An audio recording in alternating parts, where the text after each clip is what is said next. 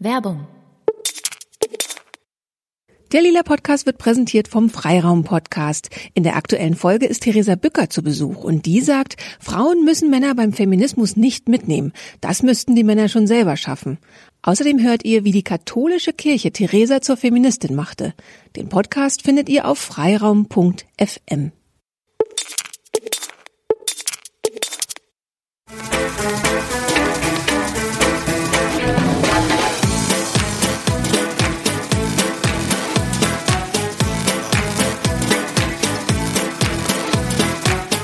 Ja, herzlich willkommen zu einem neuen Lila Podcast. Hier ist Susanne Klingner. Und hier ist Barbara Streidel.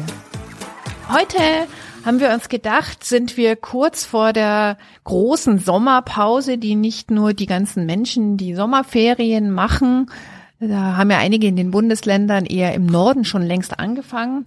Um die wollen wir uns kümmern, um die Sommerferien, und zwar in Hinsicht der Politik. Sitzungsfrei, was sind die Themen, die wir uns im Sommer vielleicht durch den Kopf gehen lassen, mit ein bisschen Abstand nochmal neu betrachten können.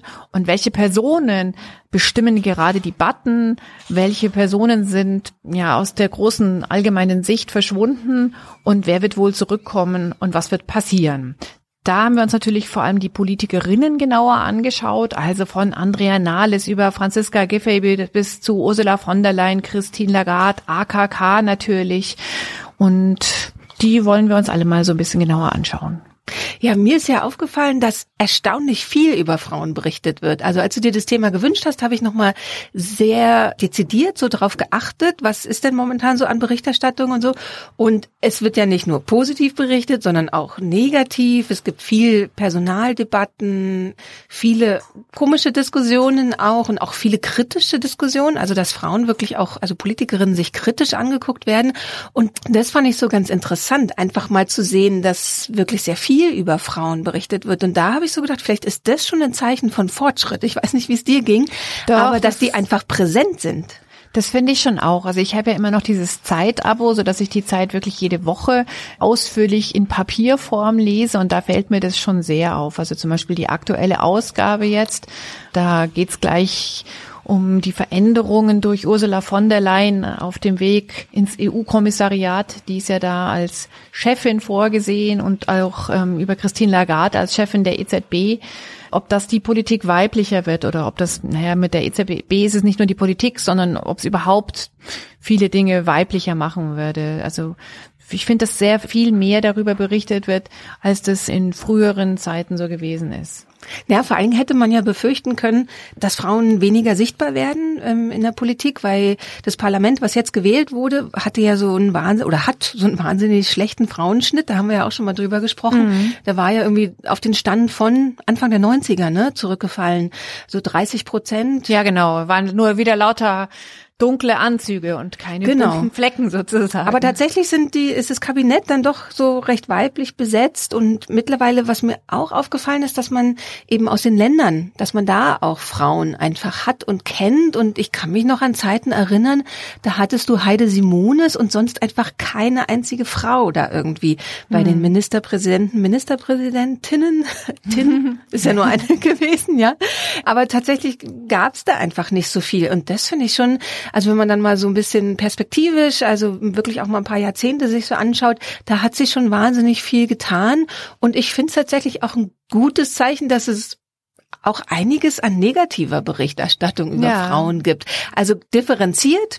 Also es gibt dann die negative Berichterstattung, die auf dieses Frausein abzielt oder halt bestimmte Doppelstandards bedient, also dass Frauen über Frauen in Dingen geurteilt wird, die bei Männern nicht so verurteilt werden würden, aber dass auch so über die Sachpolitik oder Entscheidungen oder so auch wirklich sehr kritisch geschrieben wird. Das ist vielleicht so ein Zeichen von Normalisierung. Mhm. Also ich finde da zwei Aspekte eigentlich sehr interessant. Eines ist dieses Sprichwort, ah, erst wenn wir das, das, das, das, das machen, dann werden wir wissen, dass man Geld nicht essen kann. Du kennst du doch diese alte Indianerweisheit, mhm. ja? Also die Bäume nicht mehr da sind und so weiter. Also die Natur kaputt geht, werden wir wissen. Und das ist ja doch gerne umgenützt werden, erst wenn eine Frau an der Spitze so richtig gehend Scheiß macht. Da haben wir äh, verstanden, dass Gleichberechtigung irgendwie eingekehrt ist. Also so ein bisschen die Projektion oder der Umbau dieses, dieser Redensweisheit. Und das finde ich ganz interessant. Es hat ja in der politischen Vergangenheit auch vor vielen Jahren längst Frauen an der Spitze gegeben. Also ich äh, führe ja da immer gerne Margaret Thatcher auf, die ähm, eine Frau war, aber überhaupt keine Politik für Frauen gemacht hat. Ähm, die könnte man sagen, auch gar keine Politik für Menschen gemacht, weil sie auch der Meinung war, die Menschen, quasi die Society gibt's ja gar nicht. Und sie hat aber auch vor allem keine dezidiert weibliche Politik gemacht, wenn wir davon ausgehen, dass die Politik, die wir kennen, durch die ganzen Menschen in den Anzügen eine eher männliche ist, einfach weil sie von Männern über viele, viele Jahre gemacht wurden. Also da wäre ja eben der Gegenentwurf, was ist eine andere Politik, das könnte dann eine weibliche sein. Verstehst du, was ich meine? Mhm. Ja, ja, total. Aber das haben wir ja in Deutschland auch äh, so weit gehabt eigentlich. Also nicht mit dieser Härte, ja, das war ja dann einfach so der Neoliberalismus und wirklich die Durchökonomisierung der Gesellschaft dann bei Thatcher. Aber letzten Endes, als Merkel so ins Amt gekommen war, da hat man ja auch eigentlich, also ich jedenfalls nicht besonders viel Hoffnung gehabt, dass sie jetzt eine weibliche Politik macht, weil sie war vorher schon mal Frauenministerin, also Ministerium für Familie, Frauen, Senioren und so weiter. Unter Kohl, genau. Genau, oder auch Umweltministerin war sie ja auch schon mal. Man hat trotzdem keinerlei Hoffnung gemacht, dass sie jetzt eine ökologischere Politik machen wird, weil man sie eben als Ministerin schon so erlebt hat, ja, dass die jetzt nicht so die großen Visionen hat, sage ich mal. Mhm. Ja, also Merkel, finde ich, ist ja da echt so ein ganz erstaunliches Phänomen. Ist eigentlich auch super, dass wir mit der jetzt hier mal so ein bisschen in die Tiefe gehen, gleich zu Anfang. Weil einerseits hat sie natürlich eine Generation von Menschen verändert, die aufgewachsen sind mit einer Frau an der Spitze in Deutschland. Also so wie wir aufgewachsen sind mit einem Mann an der Spitze in Deutschland. Mhm. Ähm, also das ist auf jeden Fall sehr, sehr wichtig. Und sie hat ja durchaus auch durch ihren Stil eine andere Politik gemacht. Also da gibt's ja dann so die Berichte von den Bodyguards, die noch aus der Schröder Periode stammten, die immer erst in einen Raum reingerauscht sind, erstmal, ja, alles klar. Und irgendwie dann haben sie kapiert, dass die Kanzlerin aber irgendwie zehn Meter hinter ihnen ist, weil die einfach nicht so reinrauscht in den Raum, ja. Also sie hat da schon einen anderen Stil reingebracht.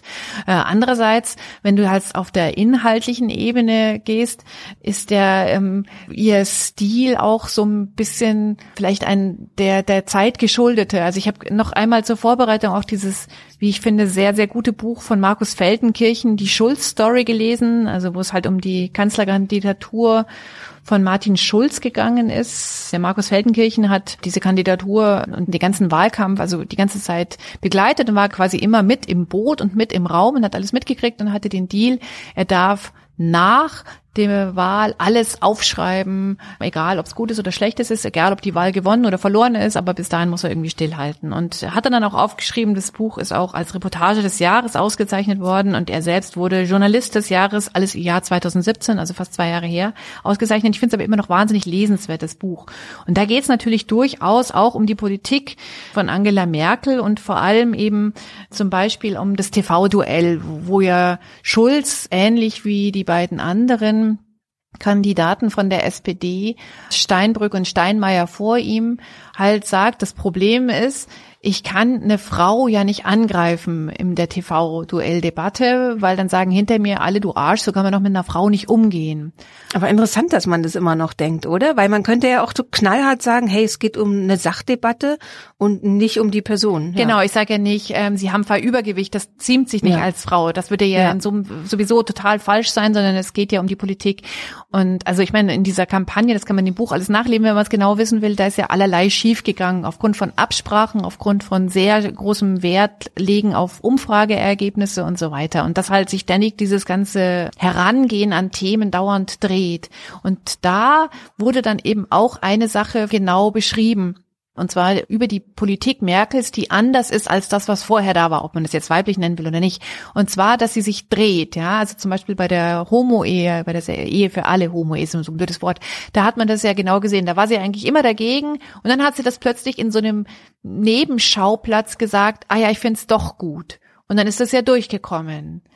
Und ja, die hat so ein Gefühl dafür, was Mehrheiten oder was auch so die Stimmung in der Gesellschaft ist. Also vorher war ja auch schon bei Fukushima ganz große Wende, dass sie eben diesen Atomausstieg dann beschlossen hat oder angeordnet hat oder also gesagt hat, so das ist jetzt so eine Zwangsläufigkeit, ne?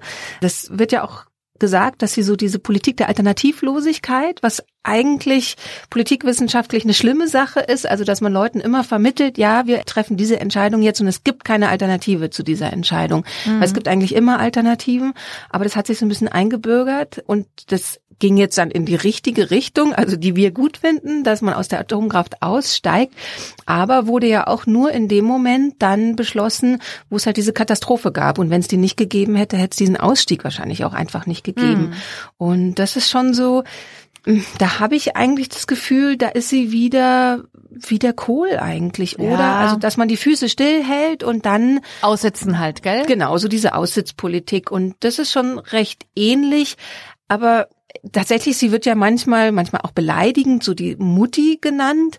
Und tatsächlich aber natürlich von den Eigenschaften, die man jetzt so an eine Mutter vielleicht anstellt oder Anforderungen, die man da so hat, stimmt's vielleicht auf eine Art und Weise. Also die soll immer schon die Ruhe bewahren, sich nicht hetzen lassen, nur weil dann Kind eins, Kind zwei oder Kind drei am Rockzippel äh, schreien und auf den Boden werfen, sie wollen jetzt aber Süßigkeiten, was jetzt vielleicht der Wählerwille sein könnte, ja, äh, dass sie dann nicht gleich sagt, okay, du kriegst das, du kriegst das, du kriegst das und sagt so, ruhig Leute, wir kaufen jetzt erstmal zu Ende ein und gucken. So, ja, also das ist ja schon so, dieses Ruhe-Ding ist ja auch nicht schlecht eigentlich, ja. Es ist halt so, wenn es so Themen gibt, wo eigentlich dann eine größer werdende Gruppe wirklich sagt, hey, das hat jetzt wirklich Dringlichkeit und zum Beispiel Umwelt, ist ja so ein Thema, ja. Es ist ja auch in den letzten Jahren einfach noch viel stärker geworden. Aber Atomausstieg war ja damals schon so ein Thema, wo einfach viele gesagt haben, hey, wir haben einfach keine Lösung, ja, zum Beispiel für diesen Müll. Wir müssen da Entscheidungen treffen und können es nicht noch zehn Jahre so laufen lassen und hoffen, dass eine Lösung vom Himmel fällt.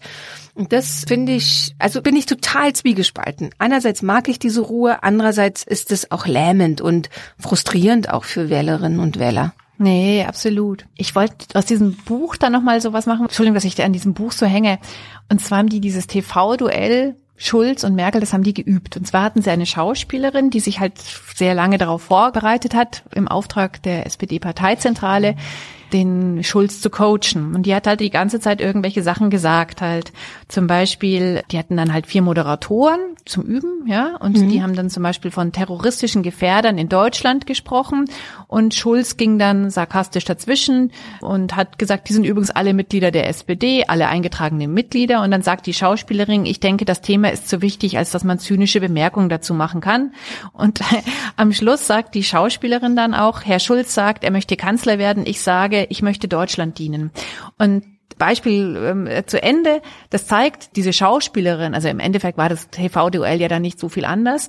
Äh, die Schauspielerin hat genau das ähm, herausgearbeitet, was eben diese Stärke von Merkel ist. Und sie bleibt ruhig, ja. Sie mhm. bleibt einfach ruhig. Mhm. Ich weiß nicht, ob das jetzt in ihrer Persönlichkeit liegt oder ob das eben ein neuer Stil ist. Sie bleibt ruhig, sie dreht nicht durch. Und das macht natürlich, die ihr was entgegnen wollen, vor allem die halt oppositionell reagieren wollen, das macht die halt narrisch. Und wenn man jetzt so sieht, was zum Beispiel anderen Frauen, mir fällt natürlich jetzt Andrea Nahles ein, unglaublich viel vorgeworfen ist in ihrem politischen Stil, ist eben dieses, ja, die wird dann so die markigen Sprüche oder dass sie dieses Pippi Langstrumpf-Lied gesungen hat oder halt so, jetzt gibt's aufs Maul da, so diese ganzen Sachen nach den Wahlen und so das wird da nicht ertragen. Das heißt, es wird durchaus doch schon auch noch immer genau darauf geschaut, wer sagt was und wer reagiert wie. Und diese Ruhe, ob das jetzt Alternativlosigkeit ist, was ich also auch eigentlich total problematisch finde, oder persönliche Gelassenheit oder ähm, Strategie ist, das kann ich jetzt nicht beantworten. Aber das wird Merkel ja eigentlich zugute gehalten. Auf der anderen Seite macht es die um sie herum total narrisch, weil, das sagt ihm Schulz auch, und ich glaube, das sagen ganz viele, niemand damit umgehen kann. Ja, ja, es ist ja tatsächlich auch so, also global gesehen ja auch so. Also Merkel wird ja international wirklich wahnsinnig hoch angesehen, also hat sich sehr viel Respekt erarbeitet. Ich glaube gerade durch diese Ruhe, mhm. weil wenn du dir Politik allgemein anguckst, wird die ja einfach immer lauter, immer anstrengender. Wir haben immer noch kein anderes Wort für hysterisch gefunden, ne? Eigentlich mag ich es nicht verwenden, aber eben so dieses sehr impulsive, man muss schreien, weil man das Gefühl hat, sonst in in der Kakophonie an Informationen gar nicht durchzudrängen. Und Wählerinnen und Wähler sind einfach auch total überfordert. Also was alles an sie herangetragen wird. Und allgemein ist, glaube ich, der Großteil der Menschheit überfordert von der Komplexität der Welt und Komplexität der Probleme.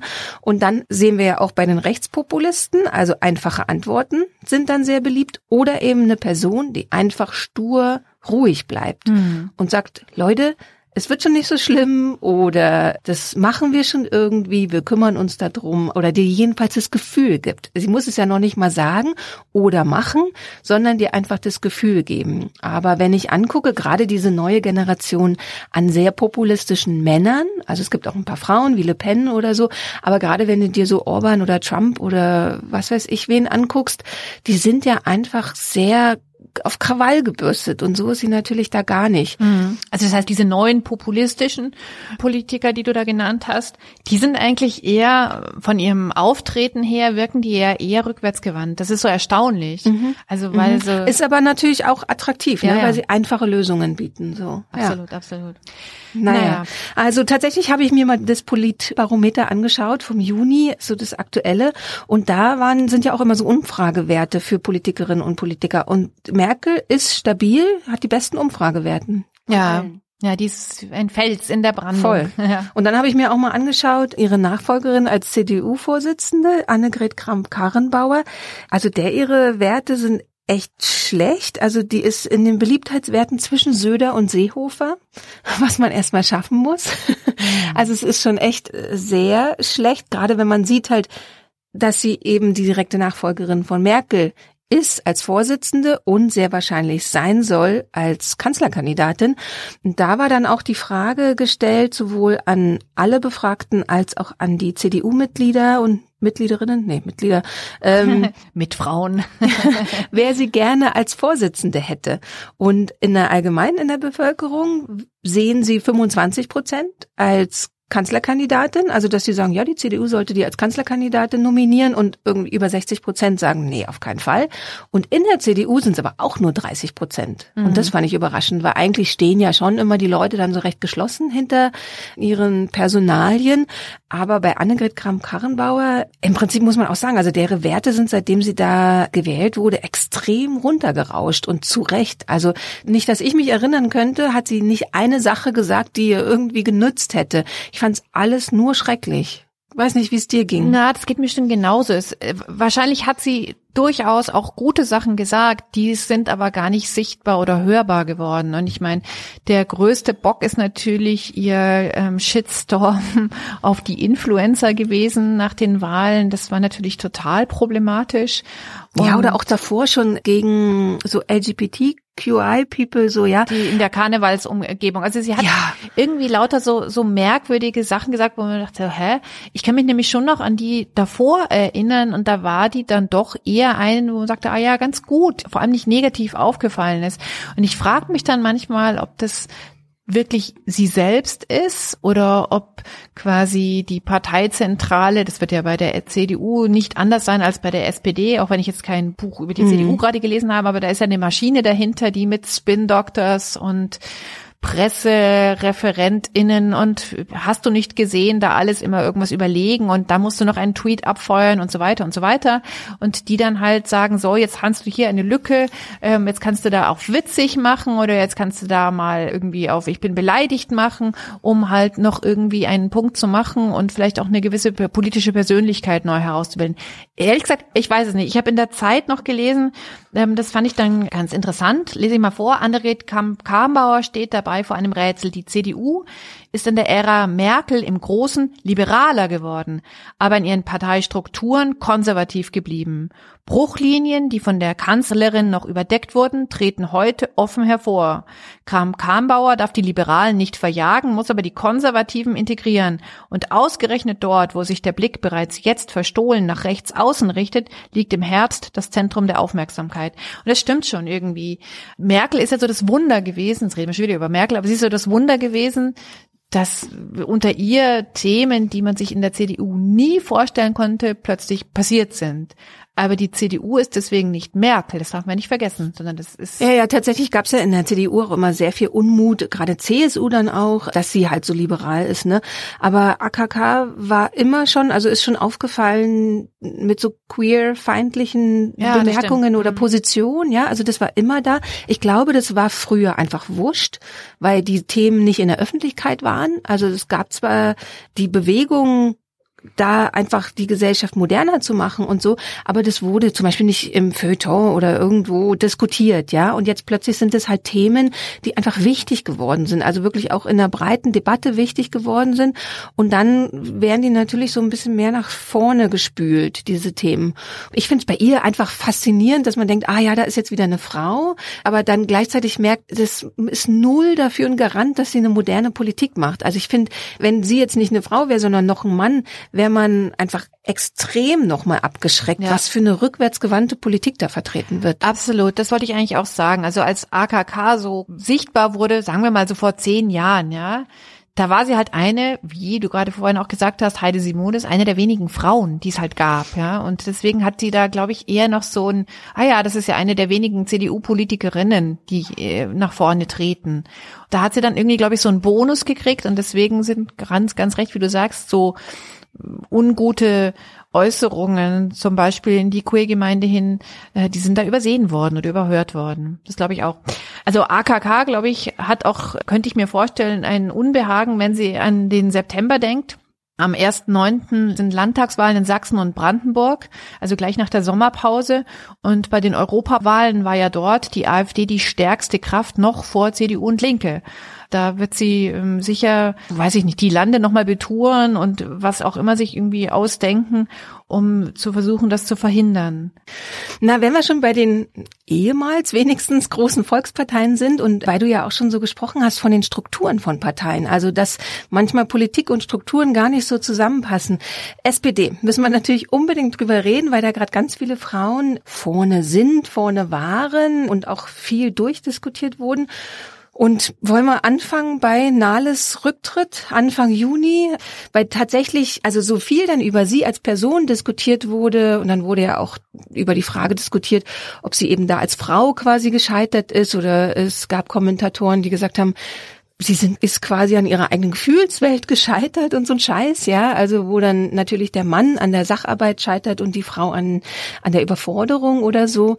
Ich fand, das hat vor allen Dingen nochmal zutage gebracht, wie so Parteien ticken und ja. wie eklig auch Parteien sind. Also und dass die mir als Frau zum Beispiel null Lust darauf machen, wirklich als Frau, auch mit meiner Agenda dann zum Beispiel, in so eine Partei hineinzugehen. Also weil ich meine Energie noch nicht mal ansatzweise für diesen ganzen Scheiß aufbringen wollen würde. Na, absolut. Also zum Thema SPD kann ich sagen, mein Bruder ist lange SPD-Parteimitglied mhm. gewesen und deswegen kenne ich das auch, wie das so ist am Anfang. Du bist halt dann im Ortsverein und dann machst du eigentlich nichts anderes als Plakate für den Spitzenkandidat, die Spitzenkandidatin aus deinem Ortsverein zu kleben. Und du hängst halt die ganze Zeit rum und du buckelst und buckelst und buckelst immer nur. Also ich habe das wirklich ganz genau mitgekriegt und habe mir dann damals schon gedacht, wie kann das sein, ja? Also vielleicht habe ich ja auch eine inhaltliche gute Idee. Wem könnte man die denn vortragen? Aber soweit kommt es ja irgendwie immer gar nicht. Zu Andrea Nahles, ich habe die ja mehrfach auch getroffen, persönlich, habe sie ja sogar auch einmal in ihrem Wahlkreis besucht für ein Gespräch und fand die inhaltlich wirklich immer gut. Das ist ja oft so, wenn du dann die Spitzenleute plötzlich in einem eher persönlichen Kontext siehst, hast du ja ein ganz anderes Gefühl, wem sitze ich denn da jetzt gegenüber? Da sind es ja dann nicht nur so Stimmen und Quotes, sondern das sind ja dann plötzlich Menschen. Ich fand die sehr gut, sehr streitbar. Ich war da sehr, sehr schwanger, als ich bei ihr war und wir haben viel über Schwangerschaft gesprochen. Sie hat mir dann auch von ihrer eigenen Schwangerschaft allerlei erzählt, also off the records. Und ich fand das sehr angenehm und auch überhaupt nicht, jetzt mache ich hier gute Stimmung bei mir. So habe ich das überhaupt nicht empfunden. Ja, also das war alles, um einfach auch eine Menschlichkeit zu zeigen. Und dass dieser Apparat das große Problem ist, da möchte ich doch noch mal eine Stelle aus dem Buch über die Wahlkampagne von Schulz reden, hat ja doch auch sehr viel damit zu tun. Und zwar, ich hatte das ja schon wieder total vergessen, dass der Ministerpräsident Thorsten Albig kurz vor den ähm, Wahlen, also auch ein SPD-Mann, hatte der so ein Interview gegeben, dass er sich von seiner Frau jetzt nach vielen, vielen Jahren Ehe trennt und eine neue Partnerin hat. Ja, und seine Frau, also ich paraphrasiere, hat so nicht so recht mithalten können. Er hat so ganz viel weiter sich entwickelt und sie blieb halt zu Hause bei den Kindern. Und mit seiner neuen Partnerin hat er jetzt erstmal zehn Tage Heilfasten gemacht und hey, ich jetzt ein ganz neuer Mensch. natürlich klar, also wer kurz vor einer Wahl ein solches Interview gibt, der ist natürlich ein bisschen hohl im Kopf, kann man nur sagen. Also wenn so ein Interview gibt, ist sowieso hohl, aber kurz vor der Wahl auch. Naja, und dann bildet das Buch eben die Diskussion ähm, hinterher ab. Ich lese mal kurz vor. In der Wahlsendung wird jetzt nach Kiel geschaltet, also es ist Schleswig-Holstein gewesen, wo Wahlverlierer Albig seine Erklärung abgeben will. Es wird ein trotziges Statement, von Selbstkritik ist wenig zu hören. Es mag sein, dass wir keine Mehrheit bekommen haben, sagt Albig, das macht aber die Politik nicht falsch. So, und bei dieser Besprechung ist Andrea Nahles auch dabei. Ich lese weiter. Irgendwann hält Nahles es nicht mehr aus. Ja, ja, alle Schuld außer mir. Sie springt auf. Ich kann diese selbstgerechte Scheiße nicht mehr hören. Sie stapft energisch Richtung Tür. Wenn man das Statement gehört hat, weiß man, warum er verloren hat, sagt Schulz, der Albigs Rede im Türrahmen verfolgt und so weiter und so weiter. Da siehst du es genau, die Struktur, die dahinter ist. Da hat einer einfach einen Bock geschossen, was vielleicht auch ein Zeichen dafür ist, dass er der falsche Mann in einer bestimmten Stelle war. Aber die Strukturen erlauben es nicht, dass man das sagt, sondern es wurde dann halt wieder irgendein Wahlkampfleiter, ein Pressereferent, der wurde halt dann entlassen und das war's, ja. Ja. Und ich kann mir so gut vorstellen, dass du nicht nur als junger, politisch engagierter Mensch mit Visionen da wirklich zerrieben wirst, sondern dass du, wenn du dann halt auch noch das Geschlechterthema mit dir bringst, ja, ja, die junge Frau, was spricht die so laut, dass sich das fertig macht. Und ich glaube, das Scheitern von Andrea Nahles hat damit durchaus auch zu tun. Also ich habe in der Zeit nochmal eine Chronik der 408 letzten Tage vor ihrem Rücktritt mhm. gelesen, den können wir in den Show Notes nochmal verlinken. Und das ist bitter, bitter, bitter, wie dann die ganzen Platzhirsche da sind. Und es geht natürlich immer auch auf der persönlichen Ebene dann ab. Und es ist nicht nur, welche Inhalte hat sie vielleicht nicht richtig bedacht, wo ja auch natürlich klar ist, wenn sie einen Gesetzesvorschlag gebracht hat, den hat sie sich ja nicht alleine überlegt. Da war ja ein Team mit dabei, die das dann mit erarbeitet haben. Das vergisst man ja immer gerne. Ja. Mhm. Ja, ein Buch war für mich ganz wichtig, um da viel nochmal zu verstehen oder so ganz deutlich gemacht zu kriegen. Und zwar Rebecca Traster, Good and Mad, hat äh, dieses Buch geschrieben und es ist auch noch gar nicht so alt. Es ist, glaube ich, von diesem oder Ende letzten Jahres oder so. Also es ist wirklich nicht alt und gerade dann so die letzte Zeit mit Nahles äh, konnte man sich das ganz schön ansehen. Auch so, welche Rolle so die Medien dabei spielen oder überhaupt, wie Strukturen erschüttert werden, wenn Frauen Gefühle zeigen, sage ich mal so. Und Nahles ist ja ein sehr emotionaler Mensch, ja. Und ich bin immer Fan von Emotionen. Man weiß einfach bei den Leuten, woran man ist. Sie sind menschlich, man kann damit umgehen. Die Frage ist immer, welche Emotion. Also wenn jemand dann ständig nur rumschreit, weil er ständig nur wütend ist oder aggressiv, ist nicht so angenehm. Aber halt irgendwie, dass wir alle eben nicht so diese Apparatschicks dann nur noch zu sehen bekommen, ja. Also nur noch glatt gebügelte Pressemitteilungen und so weiter und so fort. Und wenn ich dann sowas höre wie der Auszug aus dem Buch, dann finde ich das es sehr angenehm, wenn jemand einfach mal sagt, hey, das kotzt mich total an. Ja, Weil es kotzt so. ja die Leute auch wirklich total an. Und in dem Buch analysiert Rebecca Tracer ähm, sehr schön, also das Buch dreht sich allgemein um weibliche Wut und schaut so in die Geschichte der Revolutionen, Umbrüche, gesellschaftlichen Bewegungen, Bürgerrechtsbewegungen, welche Rolle da weibliche Wut gespielt hat und wie sie wahrgenommen wurde, nämlich sie wurde immer lächerlich gemacht, sie wurde klein gemacht, sie wurde als unangebracht diffamiert, Frauen wurden halt immer als zu emotional dann dargestellt, obwohl sie vielleicht gar kein anderes Verhalten gezeigt haben als Männer, aber halt eben es wurde anders interpretiert. Ihnen wurden ja auch Rechte verwehrt, also es war ja ganz lange das Argument, Frauen können nicht wählen, weil sie zu emotional sind. Und die mediale Darstellung, da hat sie noch mal ein extra Kapitel dazu. Und das ist so, wenn man einmal das sieht, kriegt man es nicht mehr aus dem Kopf. Nämlich, dass Medien dazu neigen und gerade Medien, die kritisch diesen Frauen gegenüber sind, was tendenziell dann konservative Medien sind, zeigen diese Frauen, egal ob es in einem Zusammenhang ist oder so, sehr gerne mit wütendem Gesichtsausdruck und offenem Mund. Mhm. Nämlich so, dass man das Gefühl gleich hat, die greift an, die ist unangenehm, die will mir schaden oder so. Also es ist so eine bestimmte Art, Frauen zu zeigen und dieser Mechanismus hat bei Nahles total gegriffen oder stattgefunden. Das wurde total gespielt, diese Karte. Ich glaube nicht, dass Bildredakteurinnen und Redakteure das unbedingt immer mit Absicht machen, aber das ist so ein psychologisches Ding, was einfach wahnsinnig viel gespielt wird. Also, dass, dass die Frau dann immer so ein bisschen als so durchgeknallt quasi dargestellt wird. Also das Buch kann ich sehr empfehlen, weil man Mechanismen nochmal ganz anders versteht. Also da passt auch sehr gut ein ganz langer analytischer Text, den ich gelesen habe von Klaus Teweleit, der nämlich sagt, der Umgang mit Politikerinnen wie zum Beispiel Andrea Nahles ist ein Ausdruck von einem neuen Antifeminismus. Also ganz kurz für die, die Klaus Teweleit jetzt nicht auf der Liste haben. Der ist Kulturtheoretiker, 42 in Ostpreußen geboren und in den späten 70ern hat er seine Doktorarbeit publiziert unter dem Titel Männerfantasien. Und da war ich irgendwie fünf Jahre alt, als das rauskam. Aber in meiner Uni-Zeit war der ein ganz großer, wichtiger Name. Also der ist halt immer antifaschistisch und auch feministisch gewesen und hat sich einfach als unkonventioneller Denker da einen sehr guten Ruf gemacht. Und der hat jetzt kürzlich auch wieder einen Text veröffentlicht in der FAZ, glaube ich. Und da sagt er eben halt auch genau, wie du es äh, gerade noch paraphrasiert hast, das ist ein Ausdruck wirklich von antifeministischem Verhalten. Also zum Beispiel auch die Reaktionen auf Andrea Nahles Erscheinungsbild. Sie hat weite Kleidung, sie ist irgendwie füllig von ihrer Körperform, sie hat ein lautes Sprechorgan und so von wegen sieht doch jeder, mit der an der Spitze wird das nix und so. Also das ist klares antifeministisches Mobbing. Das belegt er dann auch im Umgang mit Sarah Wagenknecht, die ja auch einen Rückzug in diesem Jahr hat machen müssen. Und ähm, er sagt halt, Mobbing beginne dort, wo jemand von den eigenen Leuten durch anonyme Sticheleien und gezielt lancierte Beleidigungen so lange öffentlich demontiert wird, bis der Betreffende das Handtuch wird. Das hat Wagenknecht gesagt und es stimmt natürlich, ja.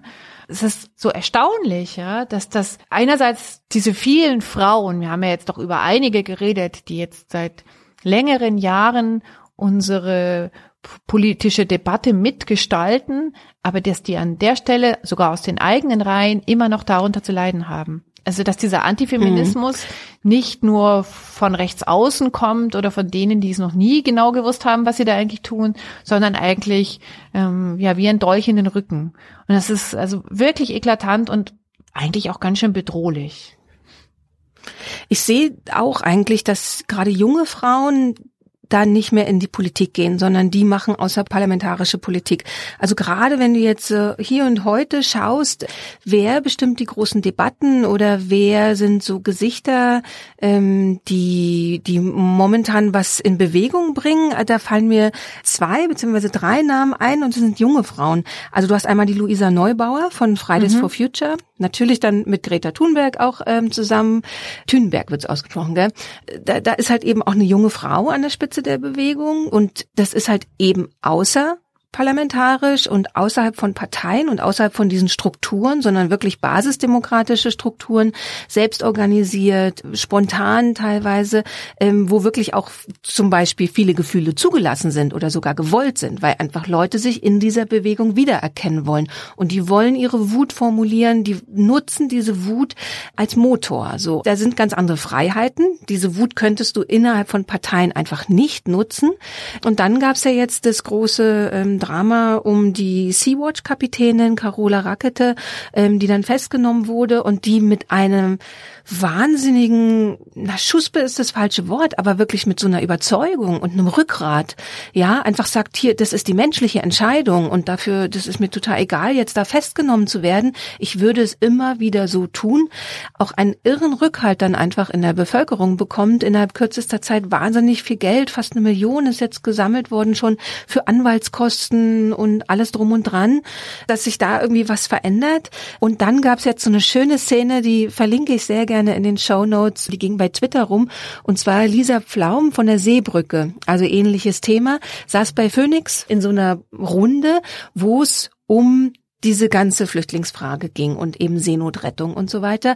Und die formuliert da sehr kurz, sehr knackig, sehr klar eine Vision oder stellt in Frage, warum reden wir eigentlich nicht über Zukunftsvisionen? Warum sagen wir einfach nur, nee, die dürfen hier nicht herkommen, wir machen die Grenzen zu? Warum reden wir nicht darüber, wie eine Welt vielleicht aussehen könnte, wo sich alle frei bewegen können und nicht nur wir weißen, reichen Leute?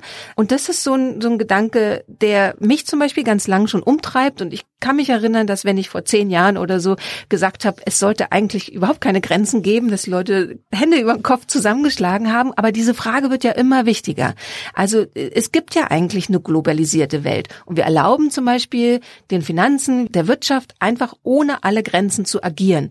Aber den Menschen erlauben wir es komischerweise nicht. Manchen Menschen, muss man sagen. Wir dürfen ja überall Genau, hin. wir dürfen überall hin, genau. Und das ist halt so, solche Fragen müssen gestellt werden. Und das formuliert sie da sehr, sehr gut, sehr ruhig, wo wir wieder bei der Frage sind, hätte sie nicht eigentlich auch da sehr wütend sein können? Und das Lustige ist aber in diesem Clip zu sehen, wie sie das einfach so in die Runde stellt und um sie rum sitzen vier oder fünf Männer, ältere Männer, und in dem Moment, wo sie ihren äh, Satz Schlusspunkt, also wo die Stimme runtergeht und klar ist, dieser Satz ist zu Ende, die sich alle auf sie stürzen, alle gleichzeitig und total wütend und aufgebracht. Wahrscheinlich fragen die dann alle, ja, aber wer soll das bezahlen und wer soll denn bestimmen und so weiter und so fort.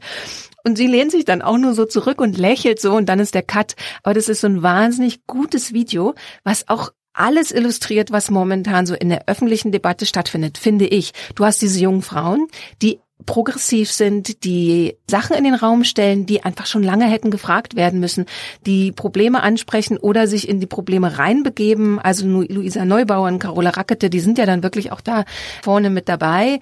Und dann hast du diese alten Männer und ein anderer Tweet, der mir begegnet ist, dass momentan die Debatten von alten weißen Ex-Irgendwassen bestimmt werden, dass sich Schröder zu Wort meldet, Maaßen oh ja. meldet sich zu Wort, dann der März will irgendwas, ja. Und die sind aber alle nur so anti. Also wenn du halt eben zum Beispiel Luisa Neubauer, äh, Fridays for Future hast, eine junge Frau, die eine Vision hat, die sagt, hey, wir können das schaffen, wir brauchen einen Plan, wir müssen jetzt handeln. Dann hast du Schröder, der für die Öllobby und Autokanzler, ja, und der dann sagt, oh, das ist alles übertrieben, alles hysterisch und anstrengend, so, ja, und hast du so diese alten Typen. Diese Dynamiken, die da gerade sind, finde ich total interessant. Also im überwiegenden Teil beflügelnd, weil ich glaube, dass diese jungen Frauen den Rückhalt aus der Gesellschaft mehr haben als diese alten Männer. Gleichzeitig habe ich aber auch immer Angst davor, zu optimistisch zu sein und ähm, dass letzten Endes eben diese alten Säcke ja, dann doch die Geschicke natürlich viel mehr auch beeinflussen und leiten können, so, ne? Hm. Naja, und hinter den weißen alten Säcken, um aus den Männern mal Säcke zu machen, ähm, da stehen ja natürlich auch jede Menge Frauen, die das natürlich auch gut finden. Also das darf man dann immer nicht so recht vergessen. Ja. Hm. Ja, aber das sind total gute Beispiele halt auch, dass eben diese jungen Frauen, die du da gerade genannt hast, oder jüngeren Frauen, dass die halt auch eben nicht mit dem Thema, ich bin benachteiligt, weil ich Frau bin oder so, sich da äußern, sondern auf einer Sachebene, die halt mhm. Geschlechter, Generationen, ähm, Länder und so weiter übergreifend funktioniert ist. Und das ist halt auch etwas, was es ja so gar nicht mehr gibt. Also wird ja immer klein gemacht, ja, ja, die regt sich jetzt auf, weil sie hier als Frau benachteiligt ist, kein Wunder oder jetzt, äh, also was dieser ganze Kram, der, mhm. der ist äh, äh, eigentlich abgehakt. Also der ist bei den Akteurinnen abgehakt, aber bei denjenigen, die damit umzugehen haben, da sind wir wieder bei den weißen alten Säcken, da ist es eben noch nicht abgehakt. Ja, und tatsächlich ist so diese Sachpolitik auch so ein Punkt, da würde ich gerne mal wissen, wie dir das geht. Weil tatsächlich so außerhalb der Parteien und der Parlamente, finde ich, wird momentan sehr viel Sachpolitik gemacht. Also in Anführungsstrichen machen, weil es werden natürlich keine Gesetze und so dort gemacht, aber eben Debatten angestoßen, wirkliche Fragen mal diskutiert. Und weil wir eben gesagt haben, wir reden jetzt mal so über die Sommerpause und wen wir da vermissen werden, was wir vermissen werden oder auch nicht. Ich hab so das Gefühl, weil die Sommerpause ist ja jetzt schon so ein paar Tage, Wochen, nee, Wochen noch nicht, aber die, die schlich schon so ran. Und ich habe aber so das Gefühl, die Sommerpause wird nicht so viel anders sein als die letzten Wochen oder überhaupt jetzt die letzten Monate, als keine parlamentarische Pause war, weil sowieso ich jedenfalls schon sehr, sehr wenig Sachpolitik mitbekommen habe. Stattdessen wahnsinnig viel Personalpolitik. Auch obwohl jetzt Sommerpause ist, haben wir ja die ganzen Personaldebatten dann mit Giffey äh, um den Vorsitz und so weiter und so fort. Und ich habe das Gefühl, man hat diesen Break jetzt. Also letzte Woche war ja offiziell der Beginn der parlamentarischen Pause. Den habe ich jetzt so nicht empfunden. Nee, das geht mir genauso. Aber das ist ja doch eigentlich auch schon ein bisschen länger. Ja. Aber es ist deprimierend, ne? Ja, du, ja, ja, aber wenn du denkst nach den EU-Wahlen, da ging es ja nicht darum, welche Inhalte sind wichtig gewesen, mhm. sondern, oh Gott, der Absturz einer Volkspartei, ja. Also, wo ich mir denke, Naja, aber das wichtige Thema ist doch, welche Inhalte sind von den Menschen gewählt worden. Also und da konnte man ja doch, das habe ich ja, glaube ich, schon mal mit Katrin besprochen, auch genau sehen, dass eben die jüngeren Menschen eben zum Beispiel das Thema Umwelt, Klima und so weiter exakt als ihr wichtigstes Herzensthema gesehen haben und die Älteren, das kann man ja in den Wahlanalysen immer sehr gut sehen, das eben nicht gesehen haben. Und da merkst du ja dann genau, dass es doch durchaus Unterschiede gibt. Aber ja, die Medien, vielleicht auch wir, das weiß ich immer gar nicht genau, wie sehr wir uns da an der eigenen Nase noch packen müssen. Es ist leichter darüber zu reden, ah ja, die arme Andrea Nahles und so, mhm, als ähm, welche Themen sind denn jetzt zu tun, ja? Und ich habe für eine Sendung, die jetzt bald kommen wird, auch hier im Lila Podcast, ja über Altersarmut mit der Irene Götz, die ist Professorin in München gesprochen. Das finde ich ein Riesenthema. Also eins von vielen Riesenthemen, ähm, neben zum Beispiel ähm, Klima und so weiter. Da wird aber gar nicht so viel drüber geredet. Das ist immer nur so ein kleines Dingelchen. Aber es wird sehr viel darüber geredet. Ah, die kommt jetzt dahin, der kommt jetzt dahin, der ist beleidigt, weil die jetzt dahin geht und so weiter. Also dieser ganze Personalkram, der ist halt, ja, weiß ich nicht, vielleicht ist er unterhaltsamer. Ich weiß jetzt nicht, woran es liegt.